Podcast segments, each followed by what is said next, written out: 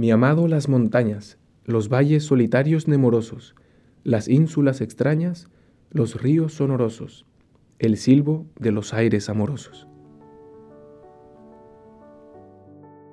¿Alguna vez has sentido o pensado que Dios no te escucha, que Dios no está presente, que no es más que una idea?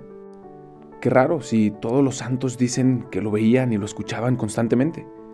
Seguro tú y yo somos diferentes. Seguro eso de Dios no es para nosotros. Este canto es una expresión de lo que el alma experimenta cuando Dios entra en su vida. Este canto es nos puede recordar como a esa persona que hemos conocido que estaba lejos de Dios y que de pronto tuvo una experiencia del amor de Dios y se transforma y, y todo es alabanza, todo es alegría. Eso es lo que San Juan nos expresa en este canto. Después de que Dios por primera vez aparece en el poema, en el canto anterior, ahora el alma grita y hace cuenta que es como si le dijera, mi amado es como las montañas, es grande, es fuerte, es majestuoso, es alto, es indestructible. Así es su amor por mí también. Mi amado es como los valles solitarios, es fresco, es suave, es dulce, está lleno de flores, de aves, de agua y de sombra, y me ofrece un descanso y un silencio cuando estoy fatigado, cuando estoy perdido.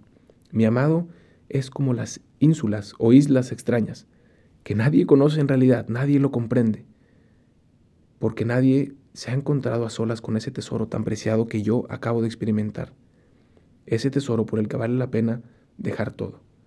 Mi amado es como los ríos sonorosos que llenan de agua de vida y de frescura este corazón tan sediento que le buscaba.